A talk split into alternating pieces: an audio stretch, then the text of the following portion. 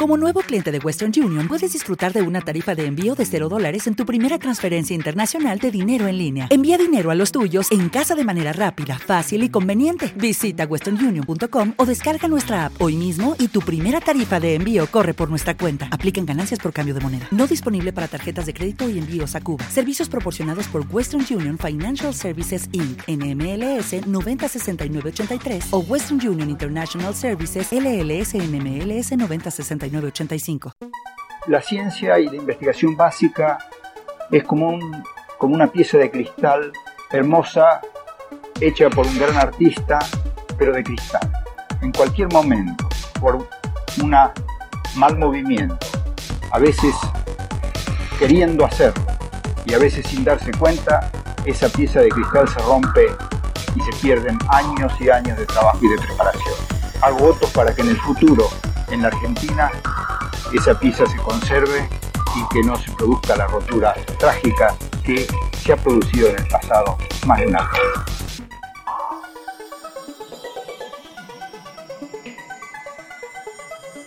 Salud desde San Juan, Argentina, en el living de mi casa, con los gatos atemporales como mascota en tránsito que no se va más de la casa y con la cerveza a punto gélido como diccionario técnico, les habla Gabriel Parabano, el epistemólogo ebrio, grabando en crudo porque la filosofía de las ciencias es cruda. Este es el único podcast, primero, que habla sobre la epistemología y segundo, que dura el tiempo justo que tardas en tomarte una pinta de cerveza. La temporada de este año será breve, debido a que estoy terminando mi doctorado sobre, bueno, filosofía de las ciencias. Y he tenido que dejar de lado algunos trabajos, investigaciones y por supuesto hobbies, entre ellos este podcast. Todo a favor para que exista otro libro de epistemología juntando polvo en los anaqueles de las universidades. Por eso, este enero 2023 he grabado 12 episodios que saldrán mensualmente hasta llegar a fin de año, siempre y cuando me acuerde de subirlos. Estos episodios forman parte de una pequeña saga titulada la historia de la ciencia argentina. Veremos qué sale de todo esto. Y si funciona, será como una nueva sección. Luego podemos hacer historia de la ciencia china, historia de la ciencia alemana y un largo etcétera. En algo así como historia, ciencia y política, las tres cosas que más aman los latinoamericanos. Va, al menos dos de esas cosas. Les aviso que tengo igual varias ideas en el tintero para el próximo año. Por ejemplo, el intercambio epistolar entre Lakatos y Feyerabend, una nueva serie de entrevistas epistemológicas, un esquema fácil y sencillo de las principales corrientes epistémicas con autores e ideas centrales, etc. Todo eso será no este año. De igual manera, iré subiendo en, Twitter pequeñas reflexiones sobre la epistemología, que he titulado Brindis Epistémicos también me animaré este año a subir unos pequeños shorts para YouTube titulado Malteados Epistémicas. Si se fijan, hay como una tendencia. Y también siguen las pintas epistémicas en Instagram, donde les presento definiciones y conceptos centrales de las principales epistemologías. Pero en términos de podcast podcast, de lo que se dice como un podcast, como quien dice ahora estoy escuchando un podcast, solo les podré dar el tumulto y el cambalache de la ciencia argentina, que opera como una analogía de mi vida, es casi como una biografía de mi carrera de investigación para doctorarme. Así, sin más dilación, comencemos con nuestra saga, la historia de la ciencia argentina, desde el virreinato del Río de la Plata hasta la vuelta de la democracia. 200 años del digo que investigo lo que quiero, pero en realidad investigo lo que puedo.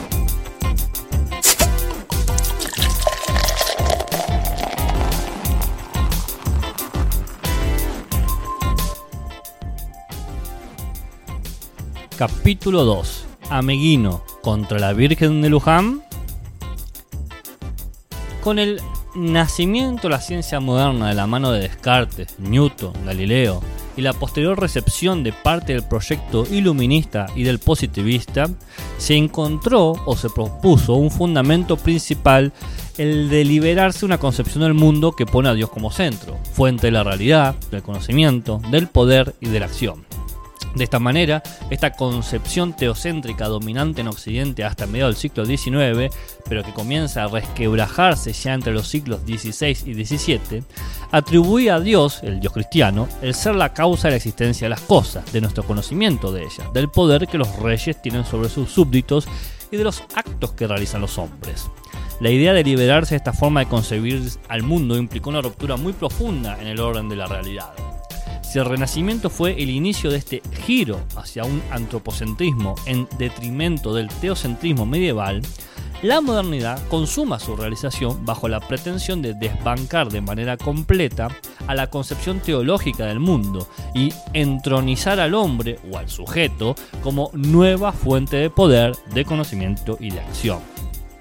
Estas ideas que dan como uno de sus frutos más importantes el inicio de la caída de los regímenes monárquicos y colonialistas, como en el caso de la independencia de los Estados Unidos de Norteamérica en 1776 o la Revolución Francesa en 1789, comienzan a tener una fuerte repercusión en toda América Latina. En el caso del el país Argentina, la recepción de estas ideas abre el camino a la descolonización y a los procesos independentistas. La independencia de la corona española constituye una importante inflexión en el pensamiento de los intelectuales y políticos que veían la necesidad de construir un nuevo país en un nuevo mundo. La consigna fundamental divisa de la generación de intelectuales posteriores a la Revolución de Mayo estaba centrada en el ideal de libertad, pero esta inicialmente se adscribía fundamentalmente a dos órdenes, libertad política y libertad religiosa que bajo la égida del dominio español conformaban una misma cosa, ya que política y religión estaban inescindiblemente unidas. De esta manera, la intención de independizarse políticamente implicaba asimismo una independencia del orden religioso. Sin embargo, esto último no pareció darse de manera tan unilateral, ya que la independencia política de España no trajo aparejada inmediatamente la independencia religiosa. Este hecho queda ilustrado en nuestra propia Carta Magna, donde al tiempo que se instalan nuevos parámetros de gobernabilidad, una vez rotos los lazos de dependencia colonial con los poderes teocráticos, se somete el poder del nuevo régimen constitucional invocando una protección de Dios, que es la fuente de toda razón y justicia, como se afirma en el preámbulo de la Constitución Nacional de la República Argentina de 1853. Aquí encontramos la idea de que lo nuevo debe ser asimilado sobre el trasfondo de la permanencia de ciertas identificaciones, especialmente en el caso de las convicciones religiosas, ya que el terror por, lo novedoso resulta así en parte mitigado. La posibilidad de una ruptura con el orden teocrático surgía de intensas luchas de poder, de poder recién será visible al calor de las ideas positivistas. Es notable que en nuestro país, en América en general, las filosofías extranjeras que se han incorporado a nuestro acervo cultural e intelectual lo han hecho con mucho atraso. Como bien advierten algunos historiadores de la filosofía argentina, muchas ideas que aquí resultaban novedosas en su lugar de origen ya estaban en decadencia. Así, las diversas corrientes de pensamiento no tienen entre nosotros los mismos parámetros temporales. Incluso hay lagunas considerables en la recepción de sistemas consagrados en Europa. Algo así sucedió con la enorme influencia del positivismo. Hablar del positivismo en Argentina no corresponde a lo mismo, ni temporal ni materialmente, que hablar del positivismo en Europa. Si para la historia de Occidente puede considerarse que quienes comienzan en Europa a dar los primeros pasos para romper el orden teocrático son los renacentistas del siglo XV, ruptura que se consumaría en el orden político con la ilustración del siglo XVIII y en el plano del conocimiento con el positivismo del siglo XIX, en nuestro país la ruptura no parece haber sido, no parece haber sido tan paulatina y gradual, sino bastante abrupta. El, el positivismo cumpliría en Argentina casi completamente el papel de renacentistas ilustrados y positivistas en Europa. Así bien, como indican Farré y la autora Mendoza, historiadores, en Argentina y en América se pasó de una etapa predominantemente escolástica, la colonial, a otra etapa de profundo influjo de un tipo de filosofía, el positivismo, y su influjo en sus dos vertientes, comtiana y spenceriana duró desmesuradamente con relación a su valor intrínseco. A pesar de lo dicho, deben matizarse estas afirmaciones, ya que los cortes nunca son tan abruptos y muchas de las ideas ilustradas independentistas ya resonaban durante el periodo colonial. Ahora bien, puede decirse que aquella disputa con la iglesia es en gran medida una lucha por el poder de la educación. A principios de la década de 1880 se inicia, sobre todo en Francia, Italia y España, una polémica de la que no estuvo exento Argentina. Esta se manifestaría principalmente a través de las páginas de El Nacional y de manera muy vehemente en el Congreso Pedagógico de 1882 que culminaría con la sanción de la ley 1420 1884. La disputa estaba relacionada a la libertad del individuo en cuanto a su confesión o y el acalorado debate consistía en si la enseñanza debía ser laica o religiosa.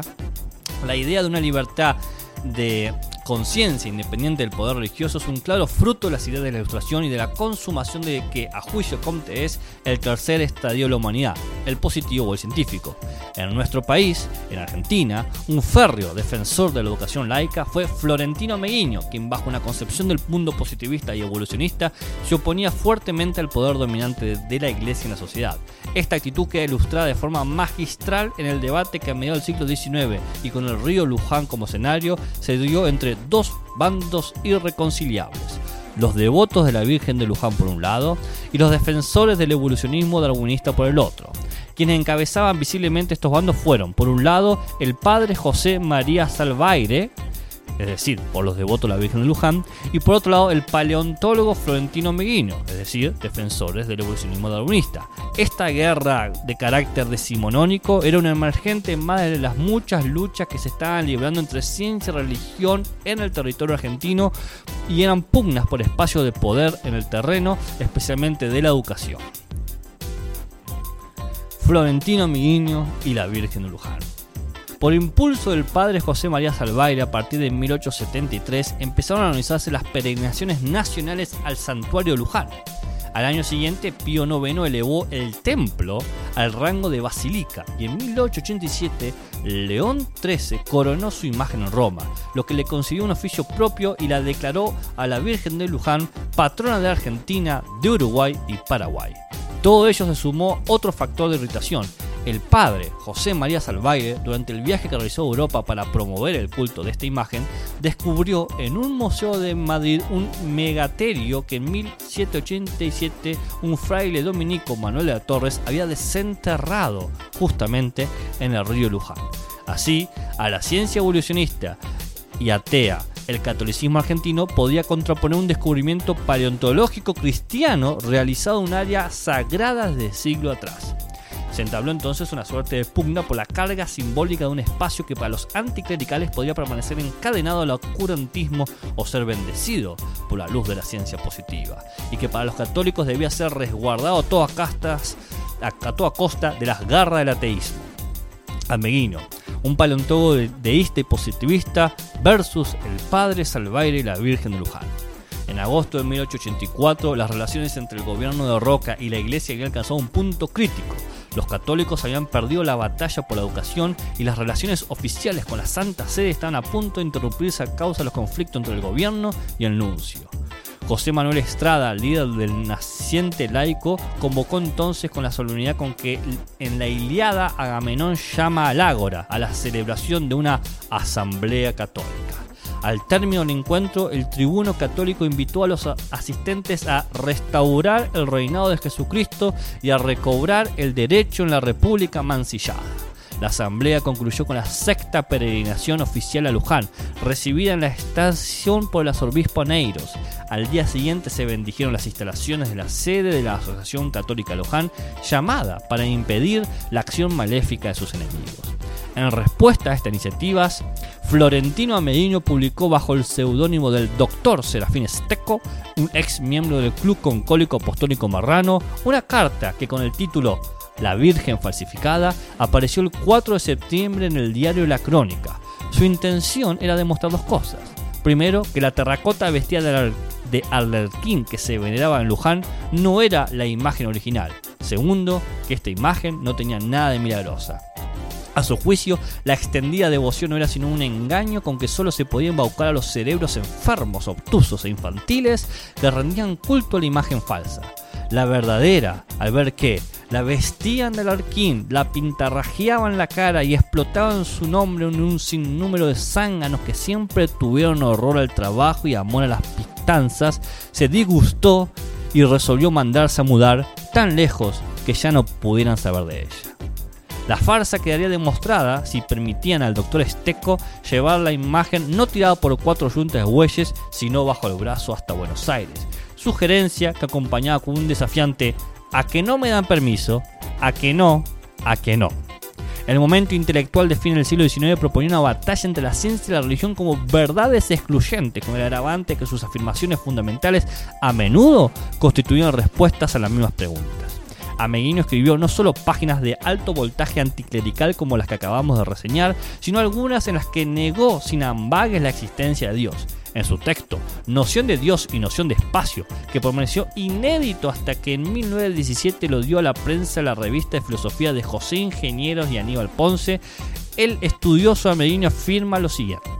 La idea de Dios es una idea primitiva, simple, sencilla, infantil, hija del temor que engendra lo desconocido y de la ignorancia, que solo tiene ojos para ver las apariencias, idea nacida con el hombre del estado salvaje, y que ha ido modificándose poco a poco a medida de que el hombre se civilizaba y cultivaba su inteligencia hasta hacer de tal idea una concepción puramente metafísica, dotada de atributos no menos metafísicos, sirviéndose de esta expresión en su acepción más vulgar, que quiere que sea lo metafísico todo aquello lo que no se comprende. En efecto, nada hay por consecuencia tan metafísico como la noción de Dios y de sus atributos, puesto que todo eso es lo más incomprensible.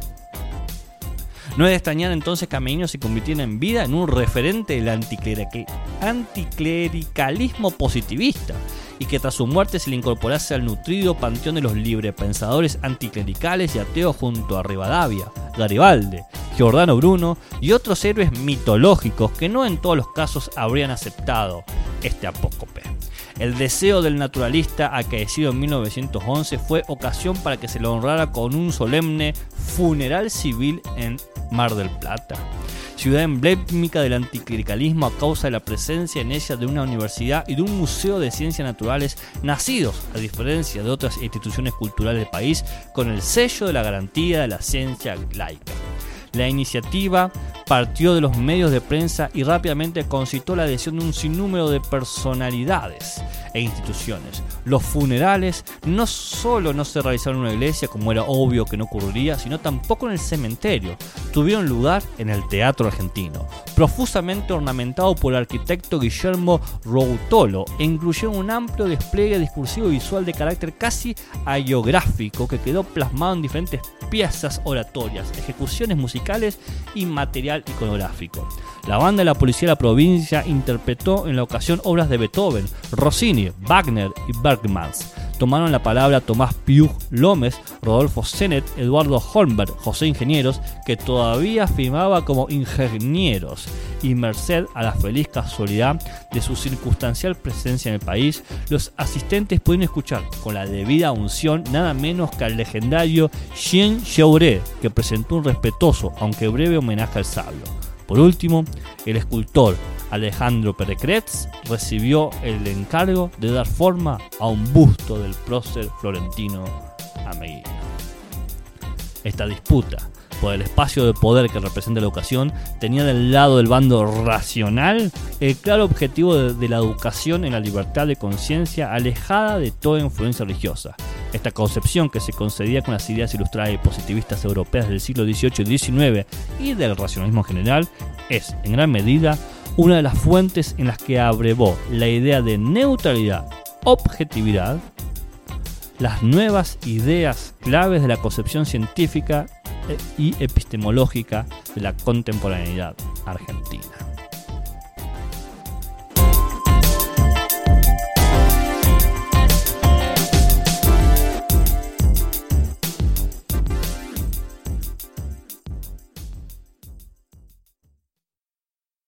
Así termina este episodio de la saga La historia de la ciencia argentina desde el virreinato del Río de la Plata hasta la vuelta de la democracia.